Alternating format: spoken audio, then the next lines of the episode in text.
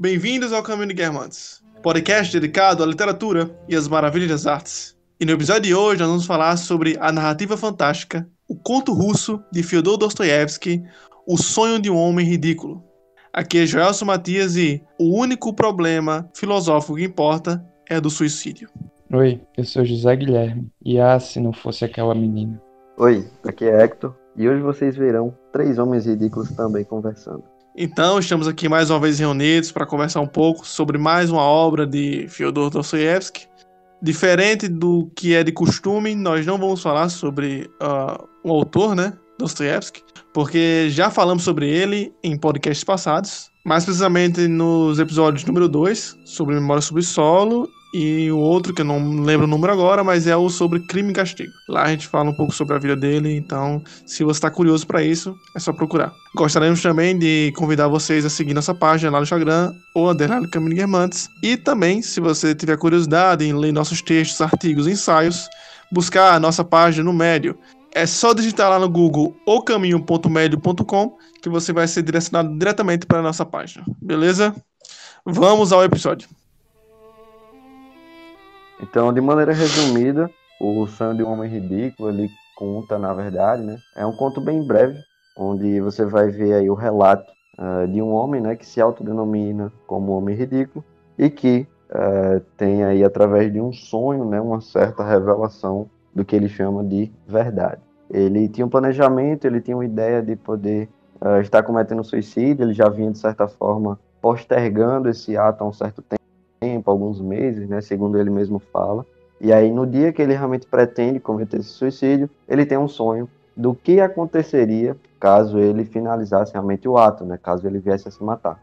Então, é, ele começa a descrever um pouco de como que foi esse sonho, o que, é que aconteceu, o que ele sentiu, é, e a partir disso que a gente vai entendendo um pouco da mensagem que o Dostoevsky quer passar. Certo. É, a primeira coisa que chama a atenção é essa coisa dele ser um homem ridículo, né? De se auto-denominar um homem ridículo. Parece uma característica comum às personagens do Dostoiévski, essa coisa do cara saber, né? Do cara ter essa consciência. No caso lá do Memória Subsolo, a personagem tinha consciência de que ele era um homem mau, né? Ele fala, eu sou um homem mau. Enfim, e ele vai discorrendo sobre isso. Aqui, o personagem vem falar que ele é um homem ridículo, que ele sempre soube disso, tem vergonha de dizer aos outros disso, sempre teve essa vergonha, estudava, é, acessava conhecimento, e quanto mais ele estudava, e quanto mais ele subia nessa escala acadêmica e intelectual, mais ele tinha certeza de que ele era alguém ridículo. É, outra característica interessante que nós podemos pegar logo nas primeiras páginas do conto é de que ele também era alguém introspectivo, né? Na roda de conversa que ele relata ali no início, ele fala que não conversa muito com seus amigos, tanto que esses seus amigos possivelmente estariam ficando tanto emburrecidos com essa falta de interação. Mas essa interação, ou a falta dessa interação, é justificada, em suas palavras, pela falta de sentido que ele vê nas coisas. Ele não liga para nada. Para ele, tanto faz. Ele até escreve aqui, abre aspas, talvez porque na minha alma viesse crescendo uma melancolia terrível por causa de uma circunstância que já estava infinitamente acima de todo o meu ser. Mais precisamente, ocorrera-me a convicção de que no mundo, em qualquer canto, tudo tanto faz. Fazia muito tempo que eu vinha pressentindo isso, mas a plena convicção surgiu no último ano, assim, de repente. Senti de repente que para mim dava no mesmo que existisse um mundo ou que nada houvesse em lugar nenhum. Passei a perceber e a sentir com todo o meu ser que diante de mim não havia nada. Ou seja, esse aqui é um personagem que vai descrever exatamente o que é o niilismo, né? Esse é um personagem niilismo. É aqui que o pessoal tanto fala, que os filósofos que comentam é, Dostoiévski vão falar que Dostoiévski levou o niilismo até suas últimas consequências. Que eu acho interessante é que essa é a primeira frase do, do livro, né? Eu sou um homem ridículo. Então, já de cara nós temos esse impacto com, com essa frase, com essa afirmação. E podem achar até um pouco irrelevante, mas quando ele utiliza um artigo indefinido, dizendo um homem ridículo, para mim isso já tem um significado, porque eles se colocam entre tantos outros homens ridículos. Eu é mais um. Até nisso eu não é único, eu é mais um. E essa visão de mundo que eu tenho, principalmente no início, vai conduzir até um dos momentos mais importantes, quando eu encontro uma garota. Isso vai mostrando bem como é o personagem, que mesmo sem muitas páginas, consegue ser desenvolvido de forma brilhante por Dostoiévski. É, é interessante que em russo não, não, não existe artigo. É legal pensar sobre isso. Tipo, não existe a mesa ou uma mesa, é sempre a mesma coisa que eu não sei pronunciar aqui. Boa, man, caramba. Estragou o que eu disse. Pois é. Assim que você falou, eu falei, cara, será que. O cara falou, velho. Pode cortar aí, mano. Pode cortar, pô. Não, deixa, pode deixar. Pode deixar. É não, é, é porque eu não porque... tenho nenhuma, nenhum comentário a mais disso. Eu só tô vendo aqui que não existe artigo definido em russo. Como é que tu sabe disso, da, dessa, desse detalhe da gramática russa? Não, primeiro sério. Pô, você falou isso, mas será que é assim em russo? Quantos tipos de artigo deve ter em russo? Eu digitei aqui no Google. Foi pesquisar? Foi. Ah, tá. Não existe artigo, essa diferenciação. Então seria Não. como mal comparando o verbo to be, o verbo ser e estar. Teria que é. identificar pelo contexto. Exatamente. É, Gelson, voltamos àquele ponto onde hoje nas conversas a gente não pode pesquisar, né? Tem que ser uma claro conversa de bom. O que falou é verdade. Exato, né? é verdade absoluta. É. A pessoa Até só pode mundo... descobrir depois que Uma tá conversa em outro de bar canto. ninguém pode pesquisar. Em outro Verdade, canto, verdade. em outro momento. O cara tem que provar o errado aqui e sair certo aqui. Isso aí, certo. tá certo, mas vamos. Mas, olha, é, de certa forma. Mas aí a gente parte para a sensibilidade do tradutor também. Do que quando ele foi traduzir, buscar trazer isso, já que não existe, né? Interessante. Obrigado, Gelson. Mesmo, mesmo de, me desconsiderando aí, foi uma boa. Interessante mesmo. Não, mas eu acho que ainda faz sentido, pô, porque, por exemplo, o Jossa falou, ah, no caso do livro Memória sobre Solo, é, é bem semelhante, né? O próprio Sim. início, a primeira frase já é ah, sou um homem doente, né? Um, um homem mau, um homem doente. E aí, nesse outro livro, ele, nesse conto, no caso, ele fala basicamente dentro do mesmo posicionamento, né? Então, lá no Memória do Subsolo, ele também não, não se exclui como o único ser humano que é ridículo, por assim dizer, que Isso. sente prazer na dor de dente, né? Como ele fala. Acho que Aham. é uma intenção do, do próprio autor e que provavelmente o tradutor eh, compreendeu também dessa forma para poder fazer essa escolha Uhum. na hora de traduzir. Né? Até Mas, porque ainda assim, essa intenção dele talvez não pudesse se manifestar em russo, já que não tem essa definição. É uma. Tem que ter uma certa Exato. sensibilidade pra pegar isso. Muito bom, Zagre, muito bom. Gostei do comentário. E é bom é que. e a parte boa é que ele já morreu, né? Então a gente pode É. falar o que a gente quiser. Que a gente É, quiser aqui. 1877, pô, esse conto. Já, Já é, pô. já é nosso. Já Já é, é pô. domínio público. Mas vamos puxar também uma, uma conversa sobre isso, né? A gente falou sobre ah, essa intenção, digamos assim, de uni- universalidade do livro, do conto, no caso. Mas o que é que vocês acharam, assim, sobre a obra em si, né? Eu fiquei com muitas dúvidas, realmente, sobre o que aconteceu. Eu acredito que o leitor que pode estar ouvindo a gente também, nosso ouvinte, possa ter várias dúvidas também sobre essa obra. Eu acho que vale a pena a gente trazer esse debate também. Verdade. Assim que, assim que eu terminei, a, a primeira coisa que eu pensei realmente, falando sério, eu acho que eu até falei isso com o Joel, é, caramba, isso aqui é denso. Mas se eu fosse comentar agora, eu não saberia o que dizer. Porque às vezes é realmente bem confuso, né? Porque aí você viaja para o sonho dele, a, é, como o nome diz, né? Sonho ridículo, é um sonho de um homem ridículo. Mas a gente viaja para o sonho dele, aí volta para a realidade, e a gente sempre fica. Tem, de certa forma, muitas figuras de linguagem, muitas imagens que são criadas, e a gente fica pensando, o que é que Dostoevsky quis dizer com isso? E tipo, acho que a gente, depois, é, depois do livro, né, eu parei um pouquinho para pensar e tal, refletir, colocar as ideias no lugar. E posso até falar algumas coisas, mas a partir do momento que eu terminei, eu realmente estava bem confuso sobre a obra. Eu queria saber, assim, eu acho que, eu, que a minha interpretação, que o meu entendimento sobre o livro, ele é bem esclarecido, para mim, né? Posso falar mais disso também depois. Só quero saber o que, Hector, o que é que tu não entendeu, assim? O que é que ficou assim, caramba, isso aqui não faz sentido nenhum? Muitas coisas não fazem sentido, eu sei. Só que, assim, uma coisa que chamou mais atenção. Só para talvez um ouvinte tenha é, chegar à mesma conclusão que você ou tenha tido a mesma impressão que você. Meu posicionamento, assim, é bem semelhante ao de Zé Guilherme. Eu fiquei muito confuso com essa obra, realmente. É, e aí, eu pensando, né, eu tenho alguns pontos, assim, a, a trazer que podem ter resultado nessa certa confusão. Que é o seguinte, eu não sei se foi porque eu só li uma vez, diferente do Memória de Subsolo, por exemplo, que eu acredito ter captado melhor a intenção do livro. E um segundo ponto que eu acabei gostando mais de pensar é de que é, a gente não precisa tomar essa obra pelo lado da intenção do autor. Eu uhum. acho que a obra, por si só, ela já tem algumas mensagens é, que, enfim, é um pouco do que o Barthes fala né, sobre a morte do autor. Então, ela carrega já um certo símbolo, já carrega algumas mensagens que, independente da, da pessoa Dostoiévski, a gente já pode extrair vários pontos. E aí, o que eu acho, cara, dessa obra que eu pensei é que ela é uma obra que, assim como as outras do Dostoiévski, claro, a gente está sempre em um meio é, dicotômico, a gente tem acesso muito detalhado às duas partes extremas do, do processo.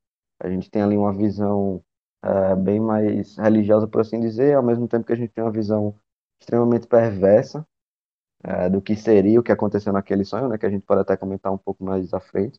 Mas acho que esse é o ponto que fica mais forte, assim, essa ambivalência e, e como que a gente pode extrair um pouco do, de como ele escreve cada uma dessas duas partes. O Dostoevsky, ele tem essa, essa habilidade, né, de colocar a gente de uma maneira muito imersiva dentro de um, de um contexto. Ele faz isso com Crime e Castigo, por exemplo, uma vez que a gente está ali imerso dentro da cabeça do, do Raskolnikov febril, hipocondríaco, enfim ao mesmo tempo que a gente também está ali na cabeça dele quando ele está tentando se redimir. Né?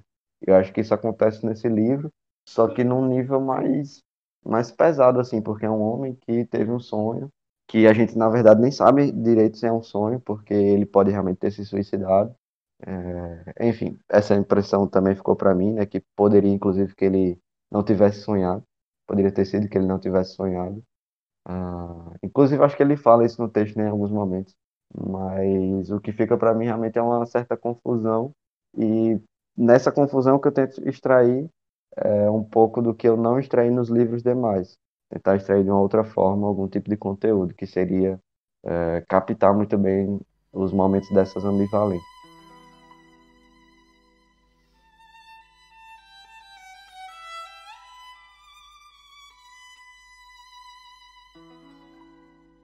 Eu fico pensando em alguns pontos pressupostos aqui, pra gente tentar entender uma coisa melhorzinha aqui, pra gente elaborar algo juntos aqui. Primeiro é que Dostoiévski ele era meio filósofo, né? Isso aí já, já é uma coisa definida, né? Já é figurinha repetida, por assim dizer. Mas é sempre bom lembrar que ele era um, quase um filósofo e que nem sempre, diferente de alguns autores, é, por exemplo, o Tolstói na sua fase de panfletagem, que ele vai querer pôr intenção, nem sempre Dostoiévski tem uma intenção real, sabe? Ele desenvolve, vai chegando, e é nisso que alguns críticos vão dizer que tá um pouco do, da, da qualidade literária de Dostoiévski, é que ele realmente não quer um panfleto. Ele tá desenvolvendo, é claro que ele tem ideia, é claro que ele tem finalidade, mas seus personagens são verdadeiras, seus personagens seguem seus fluxos. E, ao mesmo tempo que a gente segue fluxos de personagens que têm sua própria vida e seu próprio estilo, literário, nós também temos que acompanhar a linha de raciocínio de Dostoiévski, que era um cara com a intuição e com a sensibilidade acerca da humanidade muito forte. Né? E aí a gente vê essas loucuras simbólicas, não sei o quê, tem até cruz lá no meio, não sei o quê, espaço, é realmente bem louco. Só que eu acho que a maior dúvida que a gente tem é sobre a veracidade desses fatos, né, desse sonho, e o que diabo aconteceu lá para que todo mundo comece a se matar, né? É, Sobre a veracidade do fato do sonho ter acontecido, apesar de ser metalinguístico, porque o próprio autor nos fala que talvez não tenha acontecido, eu sempre penso no que é, Northrop Fryer fala né, em A Imaginação Educada, que é toda, uh, todo o pressuposto, todo o princípio de uma narrativa, ela é, ela é absurda. Você não deve, você não deve discutir com ela, não. Tipo, tu pega qualquer narrativa aí mitológica, desde Hércules até os romances uh, atuais. Você não deve discutir com, com os pressupostos. Você só aceita. É, normalmente eles são ilógicos, né? Só que a gente começa a contestar eles quando o próprio autor, o, o autor não, o próprio personagem contesta o, o pressuposto dele, né? E aí que fica complexo.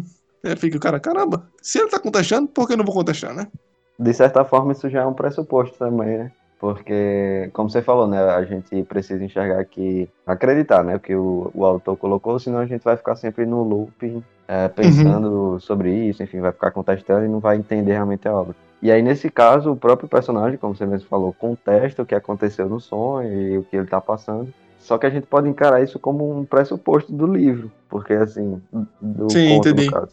É, ao invés de, de pensar, por exemplo, que existe um pressuposto que foi o sonho e que é, nós estamos contestando esse pressuposto, na verdade, a contestação do sonho já é o pressuposto da obra, entendeu? Acho que Entendi. isso também pode ser uma nova forma da gente enxergar. É, é verdade. É, a gente pode ler de duas maneiras, né? Nesse caso aí, de um pressuposto de que não existe esse sonho. E ao mesmo tempo tem essa coisa de que pode ter acontecido. Eu fico pensando também em meio é, por ele ser ortodoxo, né? Essa coisa de uma transformação espiritual, sabe? Foi a mesma intuição que eu tive, a impressão, intuição não, é a impressão. A mesma impressão que eu tive ao ler é, um conto natal. Tipo, aquilo não precisa ter acontecido, sabe? Aquilo pode ter sido uma transformação, uma revelação, ou como ele fala, o um encontro com a verdade. Mas fica exato, aí a primeira questão, exato. que não vai ser resolvida por nós. Mas só pra fechar, só pra fechar, acho que é justamente isso, assim, se você encarar como pressuposto da obra de que aquilo não necessariamente precisa ter acontecido ou não. Uh, você chega justamente no ponto que foi o que eu tentei tirar da minha confusão ao tentar entender a obra, que foi eu não preciso enxergar da mesma forma como eu enxerguei as outras obras. Então, se Sim. a gente esse pressuposto, a gente acaba chegando à conclusão do que eu estava com confusão e que José Guilherme também estava com essa confusão. Tá, aí qual é, qual é a conclusão de vocês aí? Quero saber, tô curioso. Não, essa vai. foi minha conclusão. Não sei se deu para entender o raciocínio. Eu acho que antes da gente falar do sonho mesmo, a gente poderia, né, dar um passo atrás. Porque o que vai ajudar a gente a discernir o que aconteceu naquela noite vai ser o fato anterior também, né? Que a gente já comentou, de certo modo, um pouco por cima, né, da aparição de uma garota, mas não disse muito bem como isso acontece, né? Eu e desde o início deixa claro que essa melancolia dentro dele e o desejo dele de cometer suicídio. Até que ele decide, né? Cometer em uma noite. É, mas quando ele tá passando é, na rua, uma garota, uma criança, uma garota, é, bate nele e chamando e falando, chamando pela sua mãe. Alguma, alguma coisa assim, um, um neologismo afetivo falando da mãe. Mancheca. E, é, é, essa é a palavra, né? Em russo. E o, o, nesse momento ele tem um personagem, tem um.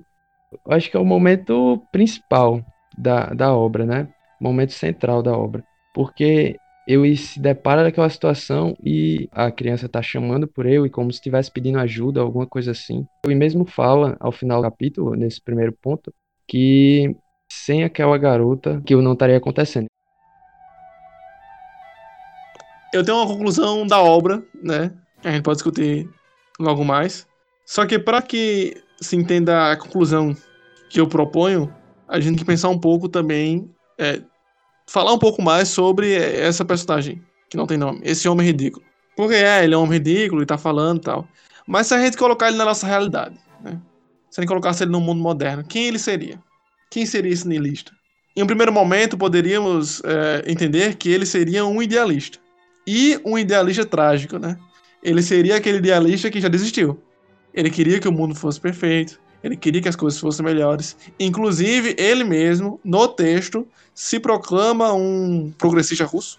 Então, ele queria que o mundo fosse melhor, a sociedade fosse melhor. só que ele sempre vê o problema nos outros. Né? Essa é a questão, acho que central nisso tudo. Ele é tão metido consigo mesmo, encismado, que ele não vê a si mesmo como um problema ou como um gerador do problema. Ele é apenas uma parte, uma vítima de tudo que está acontecendo. Lembremos que Raskolnikov achava que ele era uma vítima de tudo. De que a classe mais rica, que seria a, a dona do. seria a mulherzinha lá, que, a velhinha lá que emprestava dinheiro, que penhorava artigos, ela merecesse morrer por ser rica. Ela fosse apenas um piolho, porque ela era rica e, enquanto ele era inteligente e estava lá se lascando, não tem dinheiro. Como é que pode isso? Temos que mudar isso, né? Temos que ser como Napoleão e mudar isso pela força. Ele tem que ser um homem de ação, né? Só que esse é um homem de consciência hipertrofiada que não faz nada, né? Como todo homem de consciência hipertrofiada. Só que ele, antes disso, ele tem um ideal social. Ele tem um ideal de mundo que não é alcançado. E aí é que é minha primeira interpretação. Acredito que aquele homem que estava pensando em se matar, é, quando ele teve contato com aquela garota, ele teve, por assim dizer, um choque de realidade. Ele teve um encontro com o outro, né? ele teve um encontro com outra parte, com outro mundo. Que isso pode até ser transferido de forma simbólica para essa outra parte do texto, quando tem exatamente outro mundo, né? Um duplo, como o texto relata, um duplo desse mundo, o mesmo sol, só que com outras pessoas, um mundo melhor. Um Éden, né? Um mundo sem a queda. É, é isso que ele tem acesso quando aquela menina toca nele, quando a menina chora. É esse acesso com a realidade, com sua responsabilidade. Agora, a questão da responsabilidade, ao meu ver, fica mais importante, fica mais esclarecida durante a sua convivência neste outro mundo. No outro mundo, digo, o mundo do sonho.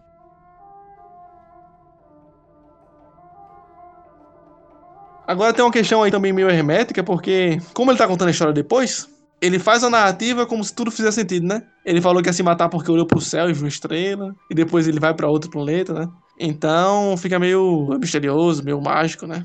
mas talvez seja apenas um, um exame de consciência. Ele fala, inclusive, que ele pode ter descrito, né, com tantos detalhes, justamente por isso é, está sendo relatado depois. É, seria basicamente a mesma ideia, né? Uhum. Ah, porque ele pensou nisso quando viu as estrelas, quando viu a menina, só que ele está fazendo isso depois. Ao mesmo tempo que ele está escrevendo depois, está descrevendo depois. Então, não sei se, se vale a pena a gente debruçar muito sobre isso, assim, se, se é hermético ou não e tal. Sim, sim, sim, realmente. Não, tem como, não vai ter como saber, né? É, e não é nem Só... isso, é que não vai levar para a conclusão, né? É. A gente tem que analisar o, o discurso do sujeito como ele é. é o que eu acho interessante é, é, nesse conto é justamente isso, porque Johnson já trouxe um ponto interessante da interpretação disso que eu também tinha visto. E também me parece muito, como Joss também já comentou, ó, é, uma história de conversão, uma história em que eu e é, quando se defronta com a realidade é, desse desse idealismo dele do amar a humanidade, mas quando encontra uma menina que está ali concretamente diante dos olhos dele precisando de ajuda, ele não tem nada a fazer, ele tem esse momento de, eu acho que podemos dizer de iluminação, talvez, alguma coisa assim e ou se não desse choque com a realidade, da responsabilidade, tudo isso. Só que o que me intriga é o sonho, porque o sonho é da forma com que ele começa é, e da forma com que ele conclui, que ele se desenvolve até terminar, ele é muito complexo, é muito difícil tentar entender dentro da realidade, tomando como pressuposto de que ele realmente dormiu, teve aquele sonho e voltou. É, como aquilo se encaixa e como aquela verdade que ele proclama pode ser entendida. Que ele proclama a verdade, logo depois, em seguida, diz que vai proclamá-la, mesmo que o chamem de louco e tal, tal. Como diria aquele famoso político, muito simples. Depois explico. Deixa eu...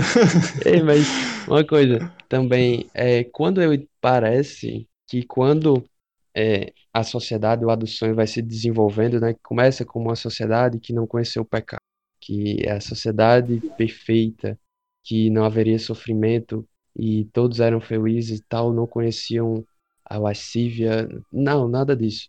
Até que eu, como ele mesmo diz, né, proclama, eu foi o causador desse pecado original, digamos assim. E pecados originais que eram a princípio ingênuos, uma mentirazinha ali, outra aqui, uma maldadezinha aqui, outra ali, uma mentira. Só que aquilo vai crescendo, vai crescendo. E parece até que ele tenta trazer toda a história da humanidade para lá. Se a gente fosse tomar as, as, os relatos antigos e tal, que ele fala até em certo momento que apareceram profetas em que proclamavam as virtudes e que é, as humanidades, aquelas pessoas estavam tomando um rumo errado e aquelas pessoas eram apedrejadas ou se não afastadas da sociedade. É como se eu estivesse trazendo toda a, é, a história da nossa humanidade como conhecemos para aquela para aquele sonho.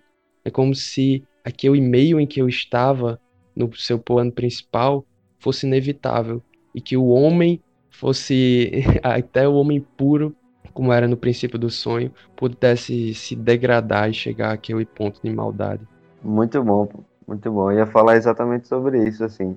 Ah, historicamente, as obras de Dostoiévski têm esse caráter profético, né? E uma das coisas que eu parei para pensar muito também foi que me lembrou muito o, o paraíso de Dante, sabe?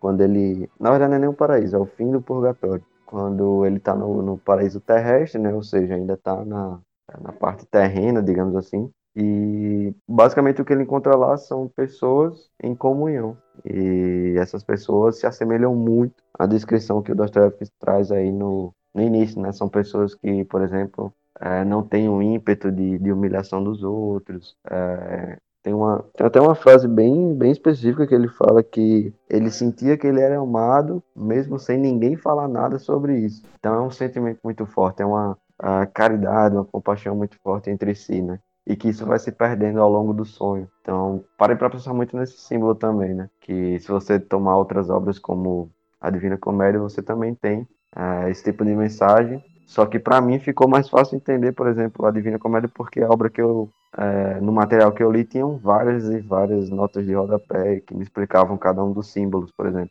Enquanto que dessa não, essa eu tive que tentar imaginar uh, o que é que significava aquele momento da cruz, uh, o que é que significava essas frases, esses símbolos, mas que é justamente esse ponto profético. E o que me ajudou, inclusive, foi a nota do tradutor, dizendo que, uh, relembrando, na verdade, né, que vários sonhos ao longo das obras dele são de caráter profético.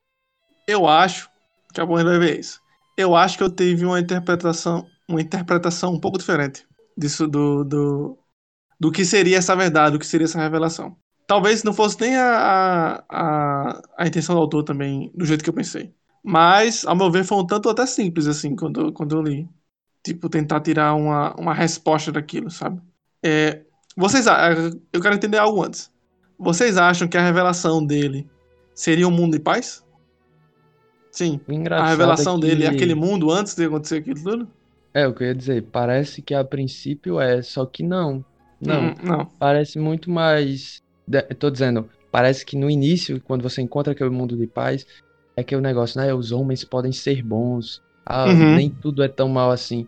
Isso. Só que aí, com a degradação humana que acontece, parece que a mensagem é diferente. Que parece que, por exemplo, olha, o mundo é mal. Ou se não, se o mundo não é mal, existe maldade no mundo, se preferir assim. Mas eu posso ser melhor. Mas eu posso ir atrás daquela garota e tentar ajudar ela. Parece isso, que confronta justamente com o idealismo que eu apresento no início, né? De mudar o mundo. Não, não é assim. Vou mudar a mim mesmo. Tal, talvez possa ter sido isso, não sei. Por isso que eu digo que é, é difícil, mas é uma, uma possível interpretação. Agora eu vou, eu vou dar toda uma interpretação no final do, do texto, aí vocês aí metem o pau, discorrem, concordam, discordam. Vamos ver. É o seguinte, ao meu ver, né? Vamos lá, minha interpretação. O cara chega lá, no outro, plane no outro planeta, e tudo é bom, tudo é belo, certo? Acredito que, se ele quisesse, quando voltou do sonho, quisesse pregar aquele mundo de verdade, a verdade fosse aquele mundo bom, bonito, harmonioso, que as pessoas é, não se matavam, as pessoas só se amavam e tal, ele retornaria ao idealismo. Só que um idealismo mais ativo, né? Ele ia voltar pro mundo e falar: ah, vamos voltar pro mundo de paz, não sei o quê. Ficar pregando na rua, como ele fala, né? Ah, vou pregar. Agora eu quero distribuir essa verdade a todos. Se a verdade fosse essa que eu tava falando, do mundo bom, como eu disse, continuaria ele no idealismo, só que no idealismo ativo e não mais introspectivo. Então eu acho que também não é isso, concordo com vocês. Não é, Não é essa a verdade. Só que, além da verdade de que o mundo pode ser bom também, e que ele pode ser bom, apesar do mundo ser mal, eu entendi que ele compreendeu, antes de qualquer coisa, que o mal vem dele também. Não só que ele pode ser bom, mas que ele é causador do mal. Porque a partir do momento que ele se coloca como a vítima da sociedade, de que todo mundo é ruim e eu tenho que me matar, porque eu sou ridículo porque tenho consciência e essas outras pessoas não têm consciência disso. Então ele se vê como uma alma pura ali, né? Que só sofre, ele não é ativo, ele só é passivo. Ele esquece a maldade que ele pode fazer. Mas a gente vê no texto que ele chega lá, começa a contar mentiras, né? Porque ele é um humano normal, ele é um humano caído, eles não são. E ele vai proliferando esses pecados dentro daquela nova sociedade. Ou seja, ele é mal ativamente. Como ele é mal ativamente em sua vida real. Só que ele não percebe. É, eu entendi que a, a participação ativa no mal no mundo é a principal lição que o homem ridículo vai ter nesse outro planeta. Sua responsabilidade, além de estar em fazer o bem, está em não fazer o mal e ter consciência de que o mal vem de si também. Vocês entenderam assim? Vocês faz, acho que faz sentido isso aí? É como se quem, quem, fala, quem fala dessa forma é Pondé. Eu sei que Pondé não é um filósofo muito legal. Mas ele é um ótimo professor. Eu fiz o curso dele, ele fala muito sobre serpente, né? O curso sobre pecados. É como se o homem ridículo entendesse que ele também fosse uma serpente naquele mundo. Ele tirou a culpa do sistema ocidental, patriarcal ou capitalista, sabe? Se ele fosse um alguém criticando hoje em dia, por exemplo. Ele tirou essa culpa dessas entidades superiores inalcançáveis que nos oprimem. Ele lembrou que eu também faço mal, você também faz mal. Então, qual é a nossa responsabilidade individualmente de mudar? É entendendo que nós também somos serpentes, também somos instrumentos ativos do mal, que é nesse momento que há uma mudança, sabe? De consciência. E é aí que ele pode fazer o bem. É aí que ele Fala... tem a possibilidade de fazer o bem. Falando isso, eu me lembrei de um poema de Olavo Biwak que, que, que fala bem sobre isso, né? É poema Dualismo. Tinha dito até, é, recitado eu, naquele podcast que a gente fez sobre poema Poesia Brasileira. Sim. Mas permitam-me declamar de novo aqui. Diz mais ou menos Por favor, assim. meu caro. Não és bom nem és mal, és triste e humano. Vives ansiando em maldições e preces, como se a arder no coração tivesses o tumulto e o clamor de um largo oceano. Pobre no bem, como no mal padece, e rolando num vórtice vessano, oscilas entre a crença e o desengano, entre esperanças e desinteresse, capaz de horrores e de ações sublimes. Não ficas nas virtudes satisfeitos, nem te arrependes infeliz dos teus crimes. E no perpétuo ideal que te devora, residem juntamente no teu peito um demônio que ruge e um Deus que chora. Então, essa ambivalência do homem de também ser capaz de ser capaz do bem como também do mal, é, me parece sim, eu não tinha pensado dessa forma, Josco, é, mas quando você falou, eu percebi que realmente é muito válido pensar assim, de que esse eu encontrar-se como é, a origem do mal, e eu disse que a origem de mal naque, do, do mal naquele mundo, é muito interessante observar dessa forma, concordo. Eu já ia tirar onda que, que Zé Guilherme sempre fala desse poema. mas deixa Falei uma vez, pô, que é isso. Uma coisa é... que ficou muito forte sobre o que você falou, Josson, é que realmente se você parar para ver, inclusive tem um momento que ele fala, no final de uma das partes, acho que é a terceira parte, ele fala que ele que perverteu aquilo, né? Que inclusive Isso. eu tive um choque muito grande quando eu tava lendo, porque eu tava vendo a, o paraíso terrestre ali, né? Ele falando, todo mundo em comunhão, é, aquele amor, enfim. E aí ele fala ele do nada, ele começa a ter um tom irônico ali no, nas últimas linhas do, do parágrafo, e ele fala, não, mas eu preciso lhe contar um segredo, fui eu que perverti aquilo ali, eu acabei pervertendo tudo. Esse é o segredo. E eu, caramba, como assim? Eu não acredito, eu achei que o, o livro estava num caminho de ficar nesse sentido, né, do paraíso, esse seria o sonho dele, enfim, ele ia mudar de vida a partir disso. É, enfim, isso também acontece, né, mas antes ele precisa ver todo o lado ruim, né, e é justamente enxergar qual a contribuição dele para o lado ruim, que é justamente o que você trouxe. Então acho que é realmente uma das conclusões poderosas aí que a gente pode estar tirando do, do material, realmente. Sim, e, sim. em resposta, Zé Guilherme, Augusto dos Anjos tem um, um soneto chamado Dualismo que é muito melhor. Esse daí. Não, Recita é, aí, vai recita ter aí. que recitar agora. É, duelo de recitação. Pra eu abrir aqui, eu, pra eu abrir aqui vai que- travar o celular, pô. Peraí. Eu vou colar, peraí, vou colar aqui no, no Telegram É, e tu pesquisa aí, já. Ei, outra coisa que aí tu foge um pouquinho do que a gente da unha que a gente vinha tratando até agora, mas que não consigo parar de pensar, é, não consigo acreditar que um negócio desse foi por acaso. Mas quando eu quando eu disse que caiu no sono, né, e que foi pro sonho, eu deixei bem claro uma coisa, até de uma forma bem forte, né? Eu disse, olha, eu sei que foi um sonho porque é, no sonho eu, eu tirei minha vida com um tiro no peito. E eu já tinha proco- programado tudo, eu não ia tirar minha vida com um tiro no peito, eu ia tirar com um tiro na cabeça, no lado direito da cabeça. Eu deixei isso bem claro, né? Aí, e durante o sonho, e também depois, tem aquela conversa de: olha, saber sobre a vida, ter conhecimento da vida é melhor do que a própria vida. E essa ideia do que, talvez eu poderia dizer, dessa arrogância de pensar que, ó, eu conhecer intelectualmente os segredos, o conhecer a ver, é, conhecer os mistérios, os, os sereis como deuses, que a serpente diz a Eva, esse desejo pode ter alguma relação com esse, esse ato de suicídio dele, mas eu não consigo, não consigo organizar isso. Não tem como não, pô. É um símbolo, pô. Se é simbólico é porque não dá pra organizar. Você fez o seu possível aqui, seu, seu máximo pra elaborar. Obrigado por, por me, me consolar. Mas não é não, pô. Fiquei pensando. Faz daí, não, não, faz daí. Só que não- é difícil elaborar com coisa. É difícil.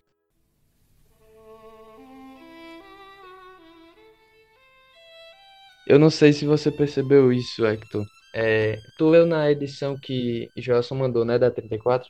Foi, foi sim. É porque a última frase do livro, eu comentei isso com o Joelson, você ainda não tinha chegado. Tem uma diferença significativa nessa última frase. Eu diz assim, ó, no, na edição da 34 eu diz assim: E quanto àquela menina, eu a encontrei e vou prosseguir. Eu vou prosseguir. Aí, na edição que eu tava escutando, eu diz assim: é, E quanto àquela menina, eu irei encontrar e vou prosseguir. E vou prosseguir. E pra mim essa faz mais sentido do que a que tem na 34. Porque é tipo, eu vou a encontrar. E logo em seguida eu diz, eu vou prosseguir. É como se tiver, eu vou ficar procurando essa menina. Mas não sei.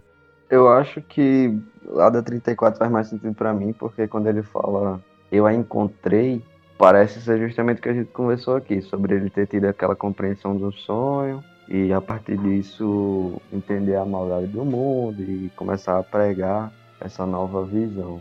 Então, E tipo, esse ele eu vou a prosseguir. menina, o eu vou prosseguir, eu acho que tá mais relacionado ao, ao caminho dele de, de pregação mesmo.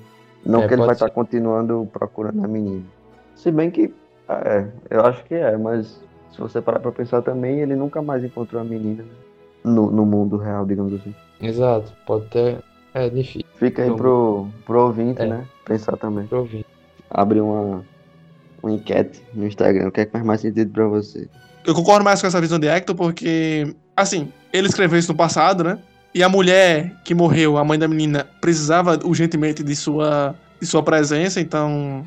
Pra mim é mais lógico que ele tenha ido. Ele já tenha ido é, já salvar a menina. Ou acudir a menina, no caso, né? Salvar sua mãe, que estava precisando. E que depois ele vai continuar no caminho, neste caminho que ele relatou agora. Porque assim, isso pode ser tipo um dia depois dessa sua revelação. Então eu acho que, que é, eu tô mais com a de 34. E não só por uma visão interpretativa, mas porque eu confio mais na de 34. É, Foi um russo que, que, que eu falar legendou, que traduziu, então eu confio em 34, não confio nesses, nesses audiobooks que que der mais na Deep Web, não, pô. Sai daí, pô. Aliás, tem uma animaçãozinha no YouTube sobre esse conto. Acho que é 19 minutos, 20 minutos. Tipo, é, é uma linguagem totalmente diferente, é bem poético a animação, mas também é interessante, é uma visão bem diferente do, do livro. Traz em imagens o que a gente poderia estar imaginando. Massa, Só se der, se der, eu coloco um trecho lá nos stories do, do Caminho. Guermantes. Mas só pra finalizar, só pra trazer um pensamento aqui. Acho que. Acho não, né? Tenho certeza que, tendo como pressuposto tudo que falamos até então, esse momento agora que ele vai agir, que ele foi atrás da menina, foi o momento onde ele entendeu sua responsabilidade e começou a pôr em prática, né?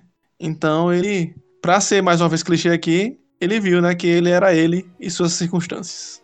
Eu tenho que adicionar aqui um, um ponto também, que eu acho que fica muito evidente quando você fala isso. A gente aqui no podcast tem uma tendência muito forte a psicologizar as obras, né? Então, a, as nossas interpretações, porque todo mundo aqui tem uma certa afinidade com essa área, ou estuda, ou enfim. A gente.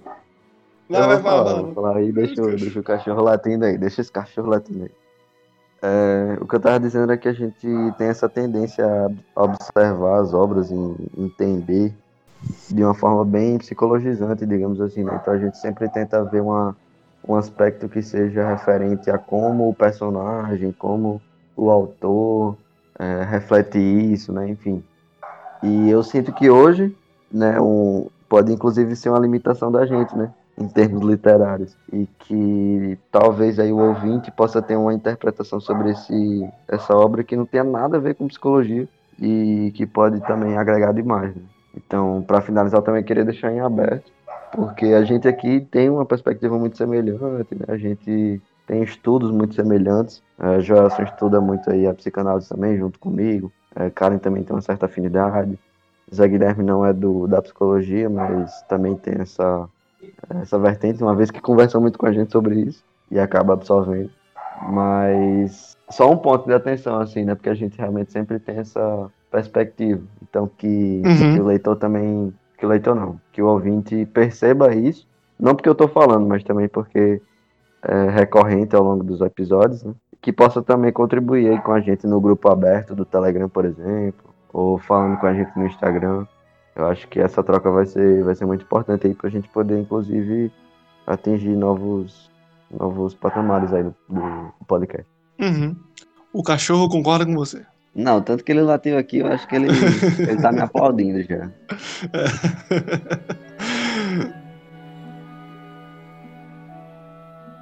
E esse foi mais um episódio do Câmara Guermantes. Esperamos que vocês tenham gostado da nossa conversa acerca do conto O Sonho de um Homem Ridículo. E esperamos que vocês também tragam suas contribuições e suas próprias interpretações acerca desta obra. Esperamos vocês na próxima semana com mais um livro ou mais um tema e muito mais literatura.